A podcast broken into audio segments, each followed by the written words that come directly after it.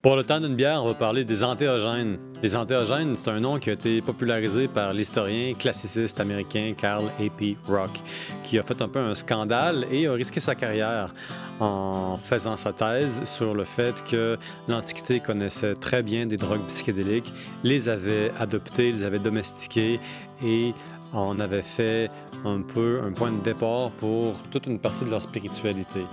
Pas complètement, mais partiellement. Ce qui choque dans ce que Karl Rock disait, c'était que la civilisation occidentale devait une bonne partie de son héritage, de ses origines en fait, à l'utilisation rituelle de toutes sortes de drogues.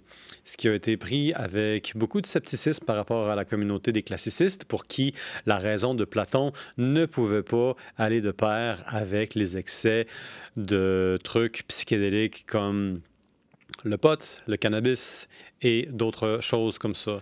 Et ce sujet, en ce moment, fait l'objet d'une révision historique par l'utilisation de nouvelles techniques d'investigation du passé, des instruments de chimie, des instruments qu'on utilise pour mieux comprendre la structure chimique, comme la spectrométrie de masse, des outils assez avancés qui nous permettent d'aller voir les traces biochimiques du passé et de comprendre qu'effectivement, euh, les Grecs, les Égyptiens, les Sumériens mettaient toutes sortes d'eau dans leur vin, toutes sortes d'aromates, toutes sortes de choses qui sortaient un peu de l'ordinaire et qui suggéraient que non seulement les connaissances psychédéliques étaient là, mais qu'aussi ça aurait abreuvé beaucoup la mythologie, mais aussi la pratique même de la démocratie en Grèce. Pour parler un petit peu de tout ça, j'ai invité ma grande amie Virginie Gauthier, qui est copropriétaire ici à Gatineau à la cinquième saison. Virginie est aussi naturopathe. On a enregistré un épisode déjà là, sur l'histoire des hallucinogènes, notamment euh, on a parlé dans l'Antiquité des résines, des puissantes résines qui avaient à la fois des propriétés médicinales, mais aussi des propriétés un petit peu narcotiques qu'on a élaborées un peu. Aujourd'hui, ce que je veux faire avec toi, Virginie, c'est d'abord te demander comment ça va. Ça va super bien. Ça va bien. Je suis contente de t'avoir ici sur le plateau. Moi aussi, je suis vraiment contente d'être ici. Merci de l'invitation. Ça me fait plaisir. Vraiment. Est-ce que tu as déjà entendu parler de Carl Rock? Non. Donc, c'est une première pour toi. Oui, vraiment. Puis euh, j'ai envie que tu m'en parles plus. Ben écoute, on va Il y a commencer. deux choses sur lesquelles je veux que tu me parles, mais vas-y avec euh, Carl Rock. On commence avec Carl Rock. Vas-y. C'est possible que ça prenne au moins une heure. Parce que Carl Rock, c'est un Je Américain. Il faut commencer. Lui, c'est un spécialiste de Dionysos. Dionysos, c'est un dieu à part dans le panthéon grec. D'abord parce qu'il est à peine grec. C'est aussi un des plus anciens, mais c'est aussi un des plus lointains. Il y a plusieurs personnes qui sont intéressées à ses origines parce qu'ils sont troubles, ils sont mystérieuses. Dans l'histoire des mythes, il y a aussi l'histoire de la propagation des mythes, il y a aussi l'histoire de leur manifestation. Tu as les mythes d'un côté, mais tu as aussi comment ils se sont manifestés dans l'histoire. Puis avec Dionysos, ce qu'on voit, c'est qu'il vient toujours de loin. C'est toujours un peu le dieu caché. Le, le dieu caché. OK. C'est jamais clair exactement c'est quoi son pouvoir. Et lorsque c'est clair, il s'agit d'un pouvoir dans lequel il peut manipuler l'esprit, dans lequel il peut aussi condamner les gens à la folie. Ça, la condamnation à la folie, c'est un thème qui est récurrent dans l'intervention des dieux dans le panthéon grec. Mais Dionysos, Hmm. il est encore plus bizarre parce qu'il vient de loin. Il y a des, déjà des commentateurs grecs, euh, encore dans l'Antiquité, qui parlaient de Dionysos comme venant d'aussi loin que l'Inde. D'autres le faisaient venir de Thrace, certains de la côte de la Turquie.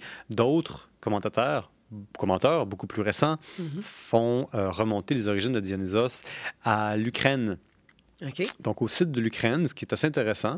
Et leurs arguments, ces commentateurs-là, en fait, c'est un, un chercheur russe qui a proposé ça. C'est la proximité linguistique entre euh, le Tyrsos, qui est une espèce de grand bâton qu'on voit dans les mains des adeptes de Dionysos, parce que Dionysos, il y a ses sociétés secrètes, il y a ses, euh, ses suivants, ses abonnés d'Instagram, si on veut, euh, qui sont dans la montagne, Ouais. et qui, en fait, ont le Tyrsos. Le Tyrsos, euh, dans l'Antiquité, ça aurait été à peu près la même étymologie, les mêmes lettres que le Dniepr, qui est une rivière en Ukraine.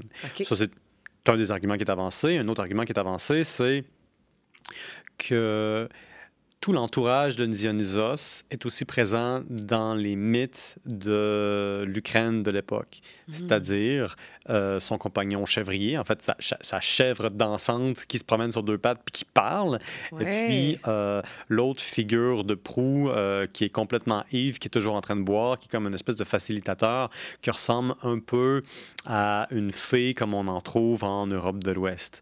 Donc, c'est ça. Il y a deux arguments principaux qui ramènent Dionysos comme étant une figure qui originerait là-bas.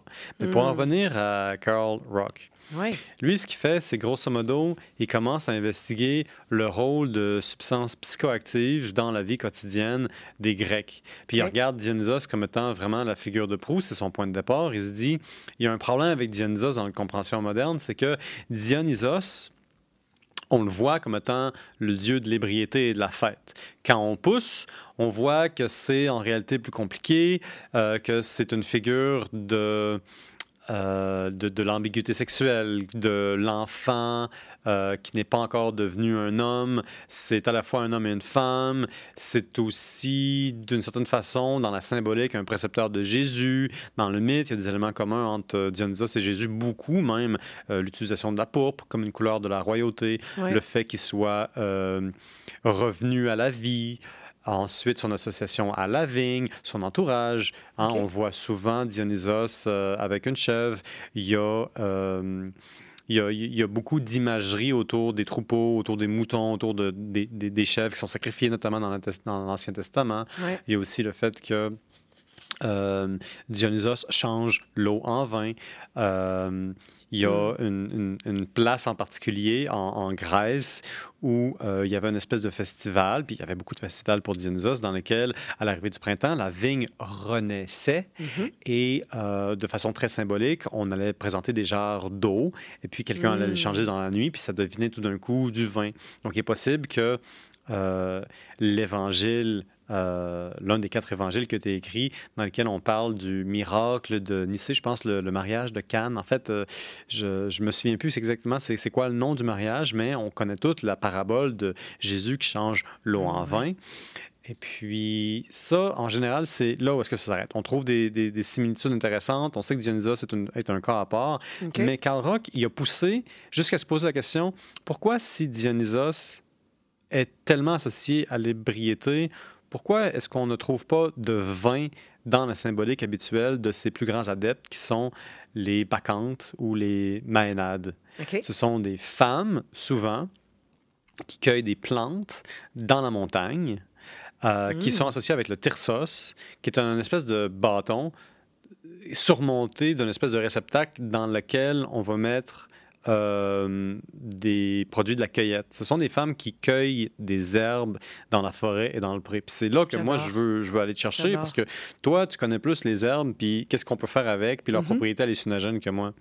Donc, la théorie que Carl a, a- a développée, puis ça lui a coûté sa... Ben, une partie de sa carrière, hein, on, l'a un peu mis au banc de la Société académique américaine pour avoir suggéré ça, c'est que l'éveil intellectuel grec aurait été causé par un contact en continu avec des substances hallucinogènes. Et il, il utilise Mm. l'exemple de Dionysos comme étant le dieu de la folie, donc le dieu des antéogènes, qui est un terme qu'il a utilisé pour parler de façon plus neutre Ouais. des, des drogues, si on veut, qui Des peuvent plantes. altérer la conscience humaine. Des plantes qui auraient des propriétés psychoactives, par exemple. Exactement. antéogènes. OK. Donc, c'est vraiment l'idée que lui a poussée Mm. que la recherche délibérée de substances qui altèrent la conscience humaine aurait précipité ou facilité, de même que bien d'autres facteurs, Mhm. la, la civilisation grecque, puis que eh, vivant dans l'Ouest, euh, ça aurait eu, dans le fond, une influence extraordinairement élevée. Hmm. Donc ça, c'est ce que Karl Rock disait de Dionysos. Il y en a d'autres aussi qui se sont euh, poursuivis avec ça. Mais moi, je voudrais juste commencer avec l'herbe des montagnes. Parce que moi, je, moi, je suis un gars qui il a beaucoup d'imagination, Ouais. euh, des fois trop. Puis j'imagine un peu... jamais trop. Jamais trop? Non. Fait que tu m'encourages dans ma folie. Moi, je t'encourage complètement. Et Laisse-toi aller là-dedans. tabarouette, on sait pas où est-ce que ça va aller, Mais c'est ça qui est le fun. Donc, j'imagine ces gens-là, là, ces, ces femmes-là qui sont dans la montagne, et puis, euh, encore une fois, sont, sont pas saouls, ils n'ont pas pris de vin. Et on, on les voit pas dans les mythes représentés avec des Mm. amphores de vin. On les voit avec, euh, dans le fond, tout leur attirail qui laisse suggérer que ce sont en fait des herbalistes, puis qu'ils ont une espèce de, de rituel pour aller cueillir les plantes dans la forêt. Ouais. Euh, puis moi, je me demande avec toi, quel genre de plantes est-ce qu'on aurait connu dans l'Antiquité qui aurait pu Mm. comme ça altérer la conscience humaine? Hmm. J'ai envie de commencer avec une euh, qui est mentionnée dans la Bible, étonnamment, Euh, la mandragore. Ouais. Euh, c'est une, c'est une plante qu'on connaît beaucoup mieux à travers Harry Potter parce qu'on sait que pour ceux qui sont des, euh, des geeks, là, qui ont écouté les films, qui ont vu les livres, Ouais. qui ont lu les livres, pardon, on sait qu'à un moment donné, il y a le petit Harry Potter avec Hermione qui font pousser de la mandragore puis qui se mettent des, des espèces d'écouteurs en feutre là, pour euh, se protéger des cris de la plante. cris qui étaient. Ouais. Parce que c'est un gros bébé, quand tu le déracines, ça crie, c'est pas content, Ouais. ça chiale. Ouais. Euh, On en veut. on veut de la mandragore? Moi, je veux ce type de mandragore-là chez nous. tu veux une mandragore quand elle sort, ça pleure. Oui. Ça vient rafraîchir un peu tes humeurs. Ben, à un moment donné, peut-être qu'elle va arrêter de pleurer, puis je vais être capable de, comme, de parler. puis de- Peut-être qu'elle est triste, la mandragore. Peut-être qu'elle est. Mais commençons par ça. Est-ce qu'une Mandragore. mandragore, ça pleure? Ça fait tout ça. Moi, j'ai, écoutez, mes, mes sources, là, c'est Carl Rock puis Harry Potter. tu peux pas me prendre au mot. ça, ça peut pas être ça. C'est sûr que ça suscite l'imagination. Ça, on s'entend là-dessus, Voilà. définitivement. Surtout Harry Potter. Oui. Puis euh, je, je n'ai jamais eu la chance encore à ce jour de, de, de, de, de connecter avec une vraie mandragore dans ma Mhm. vie. Euh, mais euh, j'espère que ça pleure pas trop souvent. Mais la raison pourquoi dans Harry Potter c'était représenté comme un bébé, Mhm. c'est parce que réellement, dans la vraie vie, la mandragore, ses racines, son système racinaire ressemble Mhm. énormément à un humain. Parce que dans le fond, quand, quand tu l'enlèves, ce que tu vois, c'est deux à trois très grosses racines. Ouais, il y a comme une, une racine principale qui se segmente Mhm. en quatre un peu, comme si ça faisait deux bras puis deux jambes, un peu. C'est-tu une espèce de grande carotte hallucinogène? tu sais, des fois, là, quand, quand le sol est pas assez sableux, euh, D'une certaine façon, on pourrait dire ça. C'est parce qu'il définit une carotte, mettons. Ouais. C'est une racine pivot que tu appelles, fait qu'il y a comme une racine centrale qui Ouais. se segmente à racine secondaire. mhm. C'est un peu ça une mandragore, tu sais. Fait qu'une genre de carotte qui, qui donne un gros buzz. On Mais dire ça comme ça. Mais certainement, il y a eu un buzz culturel autour de Mandragore parce que Ouais. d'abord, c'est mentionné dans la Bible comme étant quelque chose qui peut atténuer un peu les humeurs. Mhm. Mais aussi, c'est mentionné, la Mandragore, dans roulement de tambour, l'Odyssée. Mm, Tu sais, oui. quand euh, Ouais. Ulysse, il revient de Troie, se perd en mer pendant quasiment 20 ans parce qu'il a offensé Poséidon Ouais. et peut-être même d'autres dieux, lui puis Ouais. sa ruse et tout et tout, ben à un moment donné, il se retrouve dans une île. Euh, puis là, il euh, se trouve comme ça à se faire inviter par la séduisante euh, demi-déesse euh, Circé. Ben, Circé, Kirké. Kirké, c'était le nom donné à la mandragore. Oui. Donc, on parle de la mandragore dans le récit d'Ulysse, qui est une plante qui va être mise dans les breuvages et les boissons donnés à lui et à son équipage, qui va les rendre fous. En fait, ce qu'on dit dans le Mm. texte, c'est que les, anim- euh, les animaux, bon, déjà, ça préfigure ce que je vais dire, c'est que les hommes de son équipage oublient leur humanité et commencent à se comporter comme des jumeaux. Ils Mm. n'ont plus souvenir d'eux. Quand on a vu les films, tu sais, les films récents ont, Ouais. ont représenté les gens comme se métamorphosant littéralement en animaux, mais la façon dont le- la, la, la, la- la légende d'Homère a, a résumé ça, c'était un petit peu plus imagé, c'était un petit peu plus métaphorique. Ouais. C'est que les, les hommes oubliaient un peu leur nom et qui ils étaient, ils se comportaient maintenant comme, Comme des, des- animaux. Comme des bêtes, comme des bestioles. Oui. Ouais. Donc, la mandragore, Ouais. qui dans ce temps-là avait le nom de Kirkéus, qui était comme une espèce de, de- de- de- d'extrapolation de, Kirké, qui était dans le fond finalement l'autre qui a séduit Ulysse, euh, ça aurait été présent dans ce vin-là. Ça, c'est, une chose qui est intéressante, qui a été relevée Mhm. d'ailleurs par Carl Rock, c'est que Ouais. Dans beaucoup des mythes, euh, dans beaucoup des légendes, dans beaucoup de la tradition orale, souvent, lorsque les dieux interviennent ou lorsqu'une ruse est utilisée par Ulysse, ça fait l'utilisation d'un narcotique. Ulysse va Mm. utiliser notamment un vin qui est non dilué, qui aurait été épicé à toutes sortes d'herbes narcotiques pour endormir le cyclope qui les avait enfermés dans une caverne. Mais, Wow. mais revenons-en à la mandragore. Ouais, ben oui, oui, définitivement la mandragore. Qu'est-ce que c'est ça, une mandragore? Qu'est-ce une que ça fait? mandragore? Une mandragore. Bon, ben euh, définitivement, c'est une plante euh, de type, euh, c'est pas un arbuste, c'est vraiment une petite plante en tant que telle, la mandragore, Mhm. qui contient justement, qui a un, un- un- un système racinaire quand même assez. euh, c'est surtout les racines qu'on utilise justement pour ces, ces aspects hallucinogènes. Mhm. Puis si on pense à la euh, médecine des signatures, je ne sais pas si tu es familier avec la médecine des signatures. C'est-tu un truc alchimique? Ça me dit rien. Non. Non. J'essa- J'essayais comme ça. Là. Je, je t'ai tendu une perche. là. J'ai Ouais, dit la ben, première c'est chose qui m'a passé par la tête. C'est comme vague de dire euh, un, aspect alchimique, oui, définitivement, mais la, la- la- la théorie des signatures, c'est que. Puis ça, c'est intéressant, là. Euh, quand tu regardes une plante, euh, puis qu'elle te fait penser à un organe, Mhm. Ben potentiellement, cette plante-là va avoir une action sur l'organe. Ah, en tant voilà. que tel. Oui, oui, oui. Ça, ça, ça réfère à La théorie des pensée. signatures. Ben, Qui était très. euh, Hippocrate a beaucoup utilisé Mhm. cette, euh, cette, façon de voir là. Pour revenir à la mandragore, la mandragore étant le corps en entier, était vu comme un puissant aphrodisiaque à la base. Ah oui. Ouais. c'était bon pour la fertilité. Là. C'était bon pour la fertilité, c'était bon pour euh, euh, cultiver le plaisir, le désir sexuel. Mhm.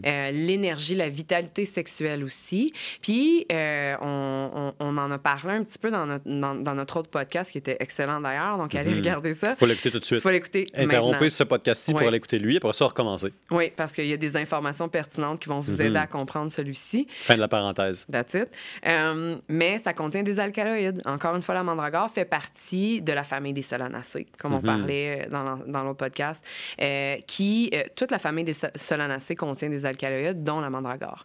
La mandragore a aussi le potentiel dans ces alcaloïdes, encore là, de la famille tropanique, là, plus particulièrement, euh, justement, d'avoir ce, ce- ce- potentiel-là de... euh, comment je peux dire ça?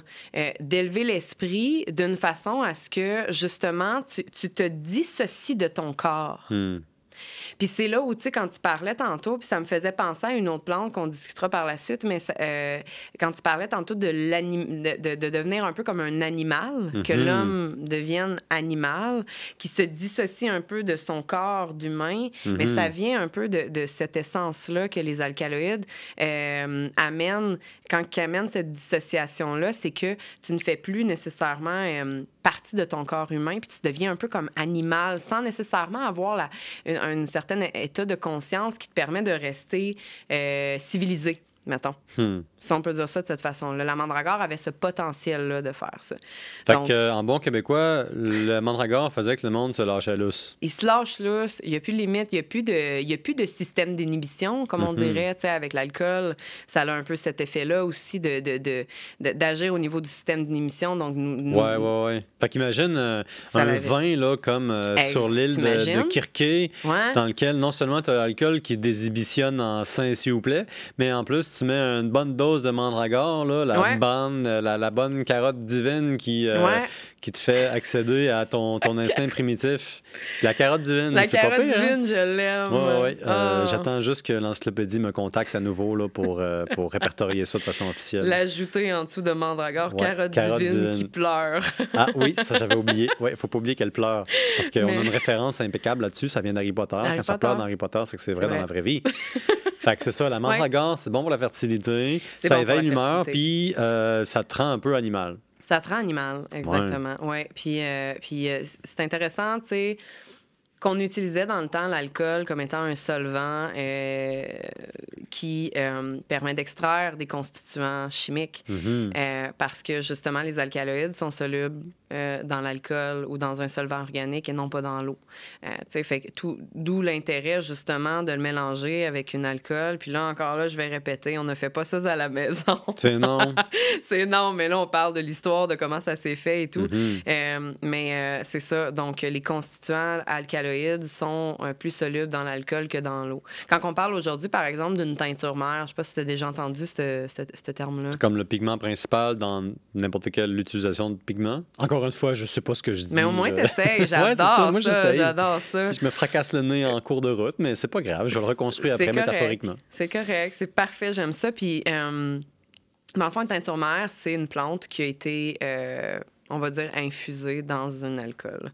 Parce que l'alcool a la- le potentiel d'aller chercher différentes molécules spécifiques que l'eau n'est pas en mesure de faire Hmm. euh, ou que l'huile n'est pas en mesure de faire. Parce que l'huile aussi est une façon d'extraire certains principes actifs. Donc, Mhm. déjà, dans ces temps-là où on est en mesure de- de- de- d'extraire des constituants, dans ce cas-là, hallucinogènes, psychotiques ou Mhm. psychoactifs, c'est quand même fascinant. D'où encore euh, l'aspect de, de sais, de l'expérimentation, d'essayer dans l'eau, Ah, ça fait un tel effet, d'essayer dans l'alcool, oh mon Dieu, Ouais. OK, ça fait un tel effet. Tu Ben, tu vois, cas, parlons un peu des effets des. Parlons un peu, euh, une petite parenthèse sur Ouais. l'effet des alcools. Ça, Ouais. c'est un- une autre chose euh, que Carl Rock utilise pour appuyer sa thèse que les entéogènes ont joué un rôle fondamental dans Hmm. notre civilisation. C'est que lorsqu'on parle en général chez les Grecs dans l'Antiquité des barbares, Ouais. on parle des barbares comme buvant du vin non dilué. Ça, ça souligne l'importance de dilu- diluer le vin. Hmm. Diluer le vin, c'est fondamental parce que le vin est très fort. Ouais. Mais ça, c'est un paradoxe. Hmm. C'est juste à l'époque moderne que le vin est de façon fiable et commune euh, élevé en alcool, c'est-à-dire qu'il te faut des techniques de conservation puis de, puis de, puis de préservation euh, quand même assez modernes qui Oui. datent à peu près du Moyen Âge, à partir, mettons, du 16-17e siècle, pour avoir un vin qui va de façon systématique et de façon fiable dépasser 10 d'alcool. Le vin de Mhm. l'Antiquité, 5 à 7 d'alcool. OK. Il y avait des vins qui probablement dépassaient 10 à 11 en utilisant des techniques de, de séchage du grain au soleil, mais c'était pas le vin que tu avais d'habitude. Hmm. Même à partir d'un vin à 10% d'alcool, même dans les rares exceptions où est-ce que tu avais un vin à 10 d'alcool, et plus d'ailleurs, Ouais. ce vin-là était dilué. En général, tu avais deux parts d'eau pour une part de vin. Donc, c'est très rare que tu allais devenir fou, devenir enragé, devenir sous en consommant euh, quelques verres de vin. Donc, pour ça, pour Karl Rock, ça, c'est un paradoxe. Qu'est-ce qui Ouais. explique le fait que on est aussi obsédé par l'ébriété et qu'il y a autant de gens qui sont sous à en devenir littéralement possédés par des dieux? Pour lui, la réponse, ce qui explique le paradoxe, c'est que les vins grecs ne contenaient pas seulement de l'alcool, les vins grecs étaient épicés de toutes sortes de choses. Et puis ça, ça part d'un- constat ça. assez fondamental, c'est que, comme la bière, Ouais. la- le vin est aromatisé avec les ingrédients du bar. Ouais. Et on sait de Dioscorides, qui est un physicien grec du premier âge, du, du premier âge, du- du- du- il a nagé la première fois. Je sais pas pourquoi, le premier âge. Première. Comme si je disais le premier âge, mais en tout cas le premier siècle, Ouais. après JC, hein? Euh, après Jésus. Donc, on sait de lui que l'alcool, le vin, est utilisé dans à peu près 50 recettes dans lesquelles on met des aromates qui ont des propriétés médicinales. Hmm. C'est pas, le seul. Là aussi, on sait que les Grecs Mm. utilisent le vin comme un remède, comme un solvant, comme une pilule dans laquelle on insère des trucs qui vont être bons pour guérir Ouais. euh, le corps et la pensée. Ouais. Tout ça pour dire que, Mhm. d'un côté, tu as des, euh, des, des- des- des plantes avec des propriétés médicinales. Oui. D'un autre côté, ces mêmes plantes-là, ils ont des capacités narcotiques assez intenses. Donc, c'est pas super surprenant que les Grecs, Mhm. après avoir créé leur vin, Mhm. aient ajouté toutes sortes de d'herbes qui se soient révélées dans leur potentiel narcotique à travers l'alcool, qui a Ouais. facilité un peu la, la sortie comme ça, la solvabilité euh, des ingrédients. Tu m'excuseras si c'est pas exactement la bonne terminologie, mais grosso modo, cette thèse-là, je la trouve pas super surprenante. Euh, ne serait-ce que d'abord parce que c'est documenté. Ouais. Dioscorides nous parle de toutes sortes de choses qu'on ajoute euh, dans le vin, puis c'est pas le seul. Il y a aussi plein l'ancien, euh, puis même avant ça, on Mhm. parle aussi des papyrus d'Hébert, puis de certains documents en, en Mésopotamie dans lesquels Qui était comme le premier acte médical, la première référence euh, ouais. d'acte médical là, qui est existé. là, En Mésopotamie. En Mésopotamie, ouais. Puis tout ça, en général, nous pointe à l'utilisation de vin ou de bière comme, une- un- dans le fond, un véhicule pour consommer de la Exact. médecine. Oui. Donc, la drogue et le poison sont Ouais. dans le dosage. Imagine un peu que en voulant sauver l'âme de quelqu'un ou euh, ses vers intestinaux, tu as émis un petit peu trop de morel noir, un petit peu trop de jusquiam, un petit peu trop de ces substances-là qui peuvent Mm. être vraiment, vraiment dangereuses. Euh, donc, Ça, c'est un souci qui est constant chez les Grecs, à tel point que les Grecs parlent beaucoup de risques d'empoisonnement et de comment les traiter. Et souvent, là, ça devient vraiment intéressant, on suggère souvent des choses qui pourraient être des poisons comme remède à un autre poison. Donc, la mmh. mandragore, tout d'un coup, va devenir un remède à une autre, euh, voilà, un, autre poison qui aurait été consommé en excès. C'est là que ça devient très intéressant. Oui. Puis ça prouve que la mandragore fait partie d'un écosystème euh, connu par les Grecs, peut-être plus par l'élite que par la grande majorité des gens, qui aurait pu euh, altérer la conscience humaine, puis qui aurait pu, par accident, tout d'un coup, révéler des espèces de tripes qui auraient facilité des conversations entre amis sur, mettons, la démocratie. Oui, définitivement, je suis d'accord, oui. Ça, évidemment, c'était choquant à l'époque. Imagine, tu es en train de dire que on ne doit pas la civilisation occidentale à l'utilisation de la raison entre philosophes, ce qu'on hmm. a toujours fait un peu par défaut depuis qu'on a des études grecques et des humanités. Mais à l'équivalent antique de trip d'acide. Donc ça, ça a été complètement rejeté. Aujourd'hui, il y a une espèce de, retour de balance, si on veut, grâce à des nouvelles techniques d'investigation du passé qui sont mhm. bâties sur des outils un petit peu plus technologiques. Il y a toujours un peu un élément de spéculation par rapport à ça. Mais mhm. c'est pour ça que moi, je veux parler avec toi de ces espèces d'antéogènes-là, puis de ce que ça représente pour de vrai. La mandragore, mhm ça, euh, ça s'en va chercher la fertilité, ça réduit les inhibitions. D'un point de vue médical, est-ce qu'il y a quelque chose qui se passe qui fait que ça, ça serait intéressant, mettons, pour un chercheur d'aujourd'hui? Hmm, c'est une bonne question. La mandragore, en tout cas du moins euh, dans les pays occidentaux, on en entend un peu moins parler aujourd'hui, je te dirais, mm-hmm. euh, parce qu'elle était fortement reconnue pour les alcaloïdes qu'elle contient. Euh, à ma connaissance, certains de ces, de ces molécules qu'elle compose sont anti-inflammatoires aussi. Je mm-hmm. sais qu'elle a, elle a été utilisée pour tout ce qui est, même au niveau donc utilisé dans des onguents, par ah exemple, qui étaient anti-inflammatoires. Fait que, dans une inflammation cutanée, que ce soit euh, causée par une blessure euh, euh, ou, un choc, un choc au niveau de la peau, par exemple, mm-hmm. je sais qu'elle était utilisée pour ça aussi. mais à ce jour, aujourd'hui, la mandragore est comme moins utilisée, moins, moins valorisée, du moins dans les pays occidentaux. Ça, je, je le sais. puis c'est vraiment son aspect psychoactif qui ressort le plus. Puis, euh, elle est tout de même similaire à. Euh, parce que tu parlais tantôt d'Ulysse, puis tu sais, mhm. euh, ça me fait beaucoup penser quand même à la jusquiame noire, parce que la jusquiame noire aussi était utilisée, euh, avait ces, ces vertus-là, du moins, de rendre bestiale. Ah oui. Oui, elle avait, elle avait ces, ces aspects-là qui ressortaient, du moins, dans son.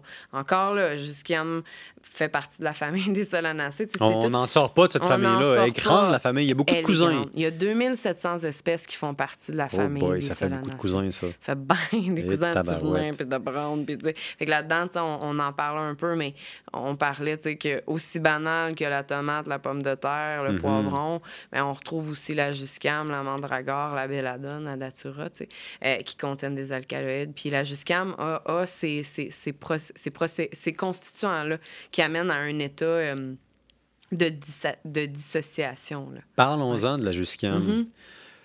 Mm-hmm. Dans ma tentative de chercher des preuves, ou plutôt des indications littéraires, euh, de l'utilisation de différents narcotiques afin d'élever l'esprit, j'ai lu pas mal de trucs par rapport au jusquiam, puis ça semble avoir été utilisé par euh, des herbalistes au Moyen Âge, par des gens que l'époque victorienne a appelé des sorcières, mais aussi par des vikings pour provoquer un état, disons, de transe. Mm-hmm. Le rôle entre la transe, mm-hmm.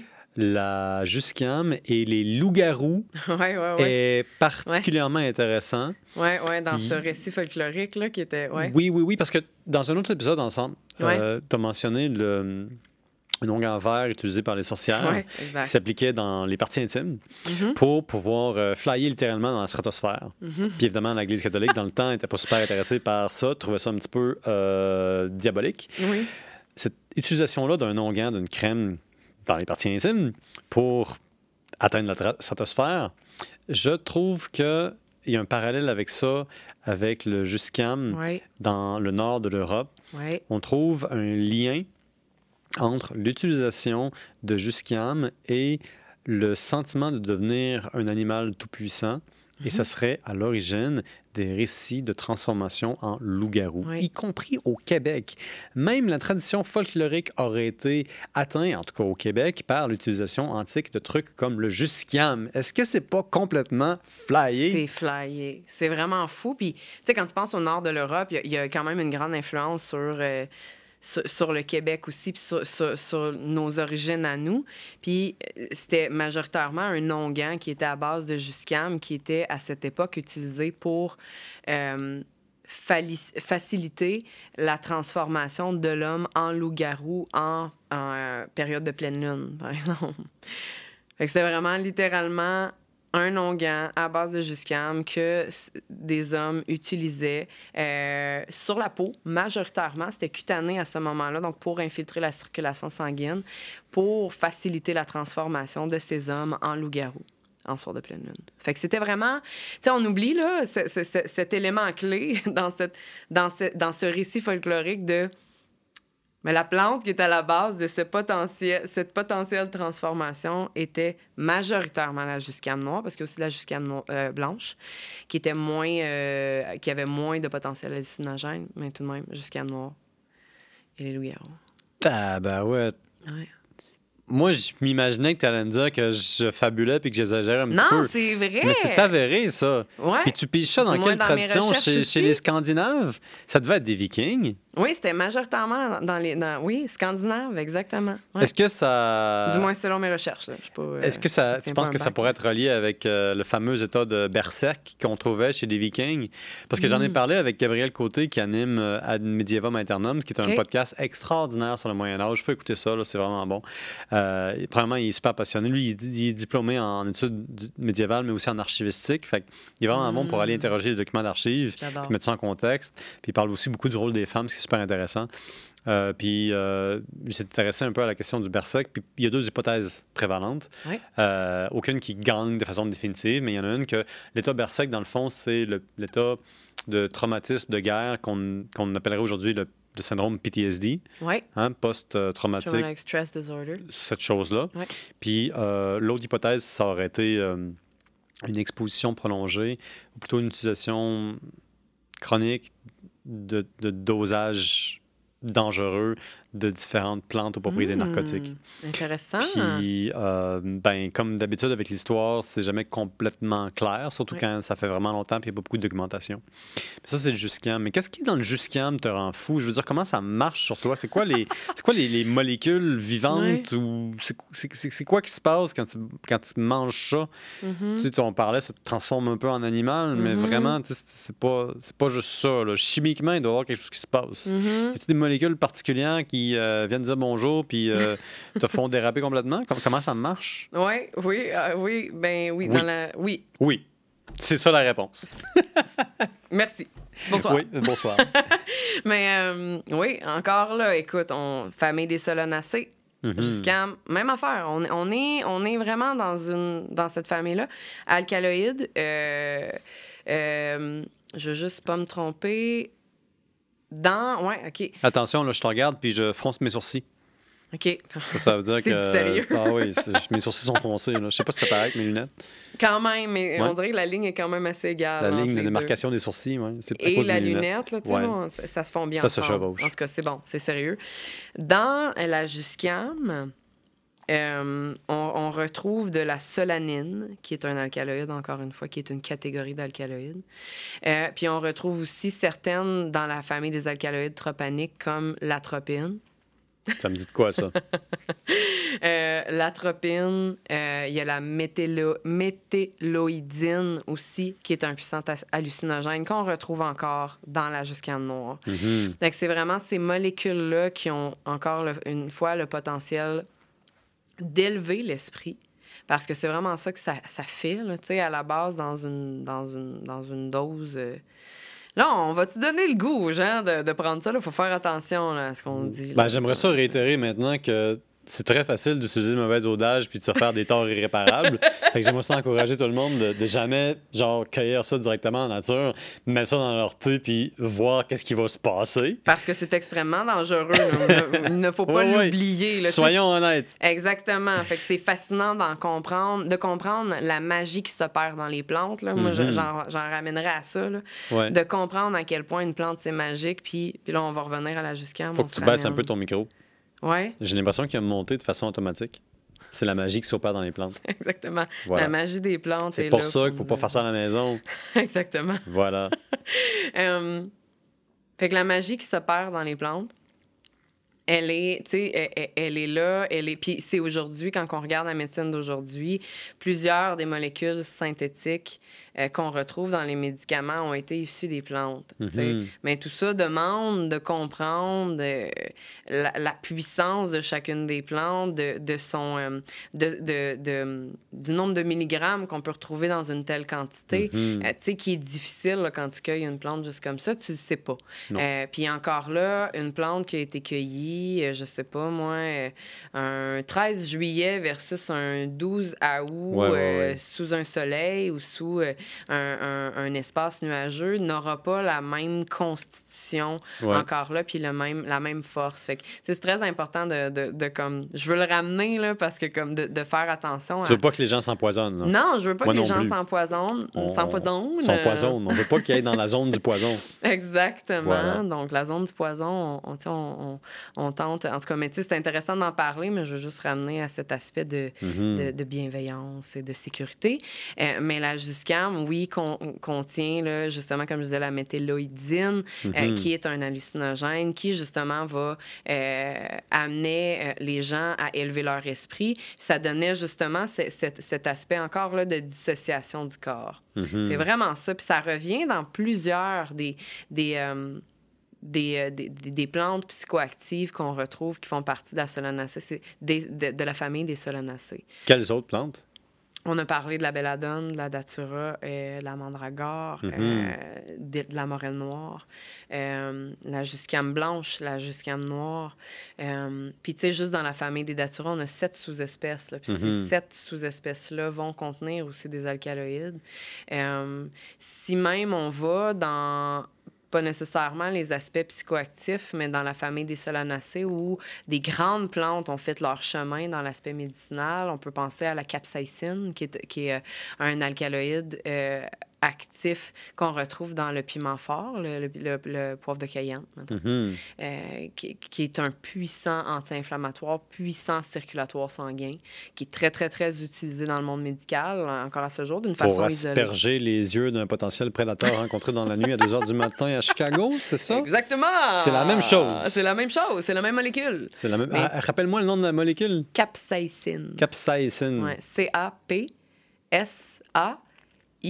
C-A-P-S-A-I-C-I-N-E. J'aurais jamais pensé qu'un piment fort aurait le potentiel de, de- de te sauver la vie ou quelque chose Ouais, comme ça. ben, c'est puissant. Capsaïcine. Capsaïcine. C'est puissant à quel titre? Là, on parle de.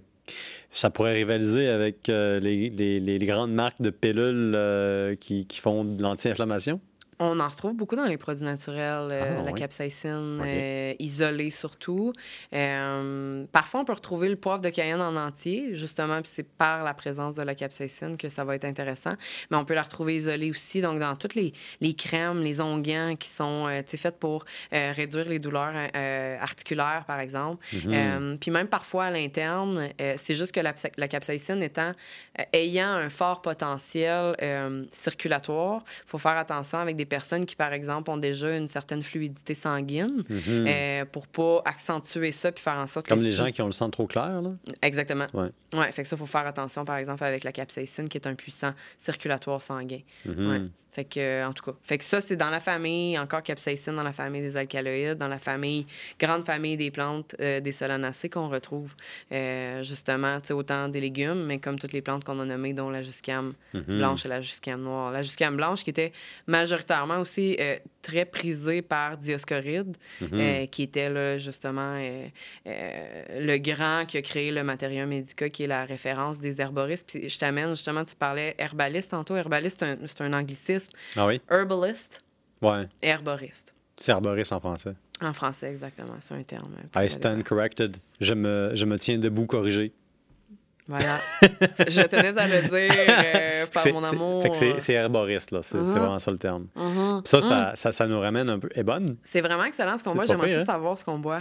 On est en train de boire, ben, je vais te le lire. Euh, c'est une bière que j'ai dénichée qui m'a été euh, offerte en fait par la, le, dépanneur Rapido ici à Gatineau. C'est une bière qui nous vient de À la dérive. C'est la G-Town une pale brassée avec une levure norvégienne ainsi qu'une généreuse dose de houblon Galaxy et Mosaïque.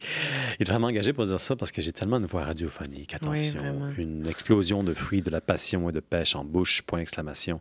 Il fallait pas que je le mm. dise, mais je continue pareil. À la dérive, souhaite développer la vie de communauté à Gatineau en offrant un lieu de rencontre culturelle ouvert et sans jugement. Notre équipe n'a pas peur de mettre de l'avant la complexité linguistique des expressions de notre région. G-Town, la bière du Hood, J'adore. Il y a aussi un point d'exclamation. J'adore. Merci. Je remercie euh, le dépanneur Rapito de m'avoir donné ça. Et à la dérive, d'avoir concocté cette bière euh, d'avoir succulente. dérivé comme ça jusque dans notre podcast euh, de façon tout à fait fluide, comme toutes ces substances narcotiques qui se retrouvent comme ça dans le solvant naturel qu'est l'alcool. C'est fascinant, l'alcool comme substance. Hein? Oui, oui, oui. C'est, c'est un solvant. C'est un solvant. Nous, on voit ça d'un point de vue chimique. On se dit, mm. ben, tu mets quelque chose dans l'alcool, ça va mm. faire sortir les euh, les, les, les, côtés intéressants de, différents, de différentes molécules. Mais tu sais, les Grecs, les Égyptiens, les Sumériens qui faisaient ben, de la bière puis du vin, euh, surtout de la bière, ils se disaient, ben, c'est ce qu'on boit. On, va mettre nos aromates dans la bière. Ils n'avaient pas saisi ça, mais clairement, ça avait marché. Fait qu'ils n'avaient pas besoin de le comprendre. Ça fonctionnait de toute façon. Puis c'était aussi une façon de conserver les plantes. Oui, ça aussi. La fermentation, en fait, était une façon de conserver le grain. Ça, c'est un autre, un autre point super fascinant à explorer ensemble, c'est qu'il est très possible que la découverte de la fermentation en tant que stratégie de conservation du grain, plutôt que juste de le laisser dans des sacs ou des genres euh, à la merci des, des, des, des, bactéries, des rats, des souris et puis euh, des champignons, y compris des champignons hallucinogènes. Mhm. Euh, pourquoi ne pas juste faire fermenter la chose à la place d'avoir un pain qui va pourrir tout de suite ou l'inhabilité de faire un pain parce que ton grain va être contaminé? Pourquoi juste pas le mettre dans l'eau puis laisser à la levure qui est présente dans l'air, mais qu'on connaissait pas, le travail de transformer ça en quelque chose qui est à la fois peintable mais oui. Oui, définitivement. Puis, tu sais, quand tu penses à des plantes, par exemple, euh, l'aspect de fermentation, tu sais, si on parle, mettons, bon, de, l'alcool comme étant un, potentiel euh, conservateur de différentes plantes, euh, ben, dans un aspect de, simplement de fermentation, la fermentation par la présence de micro-organismes qui vont avoir le potentiel de métaboliser ou cataboliser les différentes molécules qu'on retrouve à travers une plante. Là, je peux donner n'importe quel exemple, que ce soit la juscam, que ce soit une plante comme la mélisse ou peu importe quel type de plante, ça peut avoir le potentiel de rendre ces molécules-là qui... Euh, de rendre ces molécules-là encore plus biodisponibles. Fait qu'encore plus euh, facilement absorbées par, euh, par le corps. Donc, justement, autant d'un point de vue euh, psychoactif, mais si on sort de ça complètement, même d'un point de vue nutritionnel, minéral, mm-hmm. les minéraux, les vitamines, etc., peut être plus facilement absorbé par le corps. Fait que la fermentation peut être aussi un outil pour faciliter l'absorption de certains nutriments qu'on désire retrouver dans une plante. Mais tu te rends compte des implications civilisationnelles de ce que tu es en train de dire, que la découverte de la fermentation du, grain, là, effectivement, euh, n'a pas seulement servi d'argument pour adopter la terre et commencer à cultiver le grain, ça aurait pu être aussi une façon d'élargir la disponibilité ou plutôt l'ingestion de céréales, de trucs qui étaient dans la nature. Autrement dit, d'améliorer la nourriture d'améliorer la, consommation ou l'absorption de certains nutriments présents dans la nourriture, définitivement. Dans un point de vue de, de grains, euh, je, m'y connais peut-être un peu moins, mais une chose est sûre, c'est que dans certains aliments, on retrouve des, des on appelle ça des, j'aime pas le mot anti, là, mais des, des éléments qui sont dits antinutritionnels. Qu'est-ce que c'est que ça? Euh, on parle souvent des lectines quand on parle de ça, qui sont un, euh, une famille de molécules qui euh, agissent un peu comme des. je vais rentrer dans des, des, termes, mais un peu comme des tanins. sais pas si tu connais les tanins. C'est quelque chose qu'on trouve dans le vin. Oui, c'est euh, quelque chose qui de aide à préserver des trucs. Aussi. C'est en partie relié à la couleur rouge. C'est tout ce que je sais des tanins. foncée, con- couleur foncée en général. C'est ça. Mais les tanins vont jouer un rôle, c'est pas exactement la même chose que les lectines, mais ça, ça, joue- ça joue un, un peu un rôle similaire. C'est que au niveau de l'intestin puis du tractus euh, euh, gastro-intestinal, ça va euh, créer comme une genre de couche au niveau de l'intestin qui va faire en sorte que euh, les autres molécules qui sont présentes dans l'aliment, parce que les lectines, tu peux en retrouver justement dans la tomate, etc., euh, dans des grains aussi, des légumineuses, qui va faire en sorte que les autres molécules que tu désires avoir, comme par exemple des vitamines, des minéraux, vont être moins facilement absorbées par le corps. Donc, Mm. ça peut diminuer l'apport euh, nutritionnel de l'aliment que tu vas consommer. Mhm. Euh, mais dans, la dans un, un aspect de fermentation, la fermentation peut faire en sorte que la présence de ces éléments antinutritionnels-là soit moins présent, moins important, puis puisse, euh, encore là, la présence des bactéries ou même des, euh, euh, des levures, etc., vont faire en sorte que d'autres, comme donc ça, c'est réduit, mettons, les lectines, mais en plus, Mhm. les, les autres nutriments vont se voir potentialisés ou se voir. Fait que, ça, ça- C'est là que le rôle de la levure devient absolument. C'est là que le rôle de la levure devient Mhm. absolument majeur parce que ce qu'on voit dans les analyses, dans les analyses chimiques de la bière, c'est Ouais. que la levure va souvent augmenter le côté nutritionnel de, de, différentes, de différents nutriments qui étaient déjà présents dans, la- dans, dans le mou avant que la bière soit faite. Et Ce qu'on voit, c'est que, mettons, que tu as deux, trois molécules de X, la levure va faire son travail, c'est-à-dire euh, créer du dioxyde de carbone et de l'éthanol. Ouais. Puis, en dehors de faire ça, il va prendre, disons, 10 unités de X qui sont des nutriments, puis il va en produire 15. Mhm. Fait que la Exact. levure augmente souvent le profil nutritionnel de quelque chose, à tel point que Fascinant. Dépendamment du type de céréales que tu faisais pousser dans le croissant fertile, en Mésopotamie, dans le Proche-Orient, dans Mhm. l'Antiquité, euh, et même dans certaines régions du monde jusqu'à l'époque moderne, dépendamment du grain que tu faisais pousser, c'était plus nutritif de consommer de la bière à partir de ces céréales-là que de faire du pain. Hmm. L'orge est un bon exemple. L'orge, dans la structure même de la céréale, dans sa capacité de créer du sucre fermentable, est beaucoup plus approprié pour être nutritif dans une bière que pour créer du pain. Puis ça, ça donnait lieu à des ratios, à des euh, quotas, à des lois même. On faisait des édits au Moyen Âge dans différentes villes, dans différents comtés, pour s'assurer qu'on n'utilise pas de blé dans la bière et ou qu'on n'utilise pas d'orge dans le pain. Tout ça pour garantir qu'il y ait une espèce de contrôle qui faisait que le blé allait être utilisé à bon escient.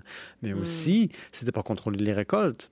Parce que Ouais. l'orge, c'est réputé pousser de façon beaucoup plus résiliente. Ça pousse mieux l'orge que le blé. C'est comme moins...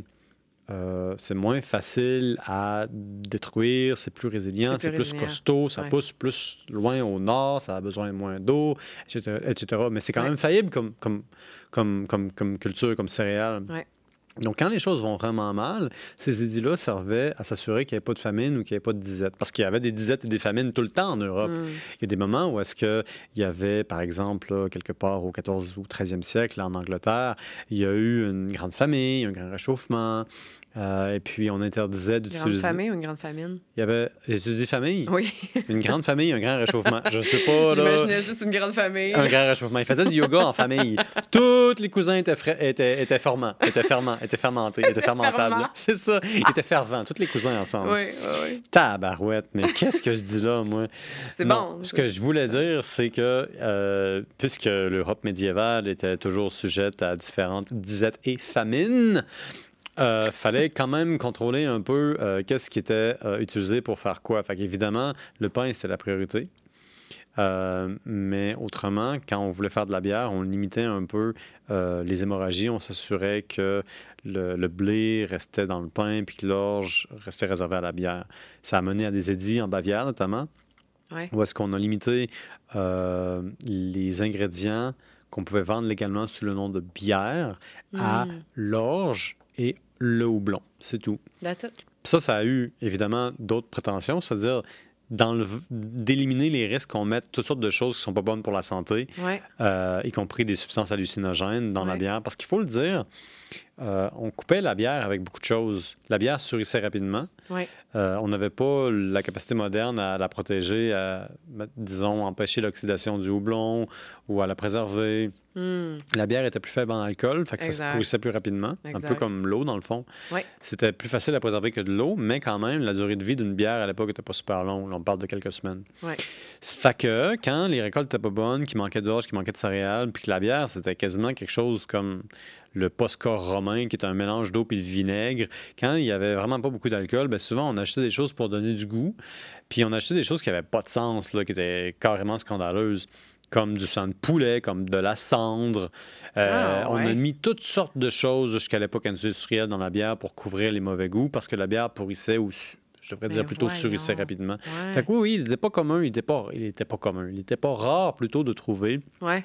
Euh, des trucs absolument, absolument scandaleux là, dans, dans la bière qu'on servait un petit n'importe peu quoi, partout. là, littéralement, juste pour camoufler le, le goût. Euh, ben oui, mais tu sais, c'est pas si surprenant. Euh, Ouais. Si on parle des États-Unis du début du 20e siècle Ouais. et de l'origine de la bouffe en canne, puis de l'industrialisation du service nutritionnel dans les épiceries, Sans agent de conservation. on voyait des trucs absolument dégoûtants. Puis ça, c'était pas des exceptions, c'était la norme. Mhm. On De voyait de l'arsenic dans des gâteaux pour enfants Ouais. en Angleterre en la fin du euh, 20e siècle.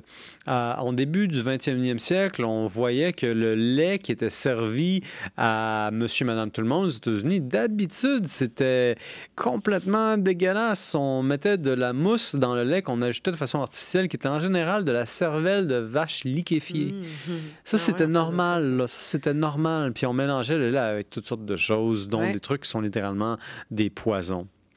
Puis encore aujourd'hui, Ah, ça, c'est un autre débat. Là. Oh, attention, là. Tu, Non, tu on vas nous dire mais- qu'on a trop de sucre, de sel, d'OGM. Oui, mais tu sais, comme tous les agents de conservation en Ouais, tant que tels ouais. ont quand même un certain impact sur le système, euh, surtout endocrinien, là, tu sais, qui est le système hormonal. Puis, Mhm. on en parle de plus en plus, là, puis là, je ne rentrerai pas dans les détails, mais tout de moins, Ouais. c'est des, euh, des pratiques qui sont là depuis longtemps puis qui sont encore présents quand même à ce jour, Ouais. qui viennent de loin, donc on continue à le faire parce qu'on est habitué, puis ça a toujours été comme ça. Puis on- Ouais. Mais plus ça va, plus là, tranquillement, des études viennent un peu faire comme, hey, peut-être qu'on devrait changer de méthodologie parce qu'on se rend compte que Mhm.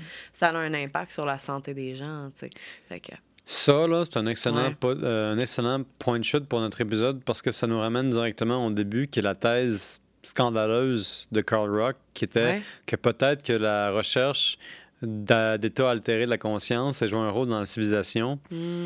Si on ça. accepte que les manipulations génétiques de la plante, euh, l'ajout de, de sucre et de sel, l'utilisation de traitements hormonaux dans la céréale, dans le grain, dans la viande, Ouais. puisse être un danger pour l'humain.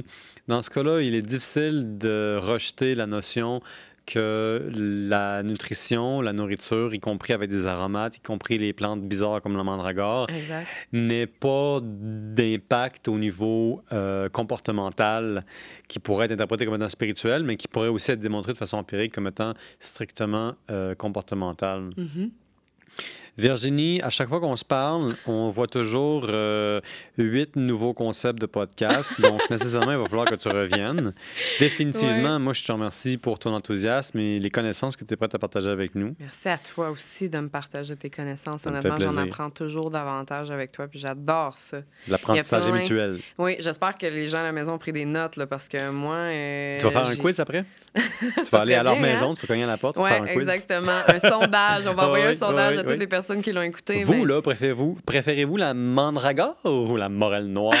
Ça, c'est les questions d'aujourd'hui. que, que, que définit la différence entre la mandragore et la Mhm, morelle noire? Tu sais, tout ça, là, c'est, c'est, c'est- En tout cas, il y a beaucoup de, il y a beaucoup de, de, de connaissances et de sujets pertinents dans, dans tout ça. Puis ça, je suis contente. Merci de m'avoir reçu. Ça me fait plaisir. Ouais. Pour ceux qui se sont rendus jusqu'ici, n'hésitez pas à vous abonner. Euh, on est disponible sur YouTube, mais aussi sur Spotify, sur Google Podcast. On est un petit peu partout dans l'écosystème des balados.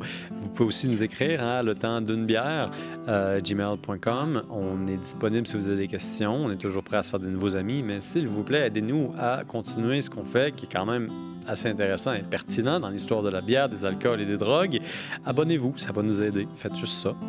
Moi, je vous dis à la prochaine fois. Encore une fois, un gros merci à Virginie. Merci à toi. Ciao! Salut!